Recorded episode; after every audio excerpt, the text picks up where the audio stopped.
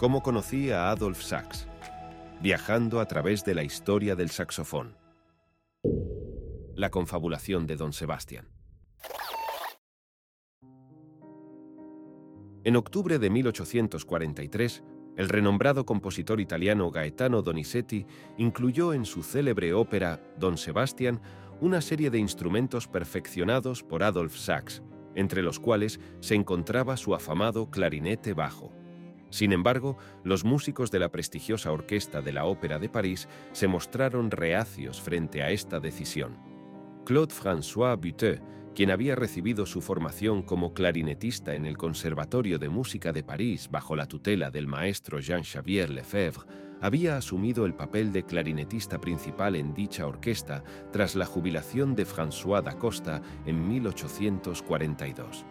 Buteau fue uno de los músicos que se opusieron firmemente a la introducción del clarinete bajo de sax en la obra de Donizetti, participando en una conspiración dirigida por Michel Carafa. Ante esta confabulación, Sachs expresó su descontento, provocando un escándalo que captó la atención de la prensa musical de la época.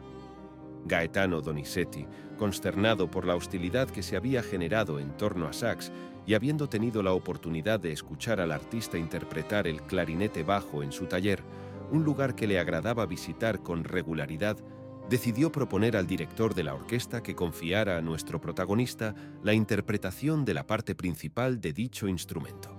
Sin embargo, los músicos expresaron su firme oposición. Si el señor Sachs pone un pie en nuestra orquesta, todos nosotros nos retiraremos afirmaron los miembros de dicha agrupación con rotundidad. Esta resistencia se fundamentaba, como se ha mencionado, en intereses personales, dado que varios de estos artistas estaban de alguna manera vinculados a la fabricación de los instrumentos musicales tradicionales que se veían amenazados por las innovaciones y mejoras introducidas por el fabricante belga.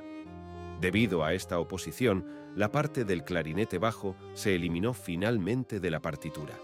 El señor Buteux, primer clarinetista de la Ópera de París, expresó su descontento mediante una carta a la prensa en la que emitió una crítica desfavorable acerca del instrumento de Sachs.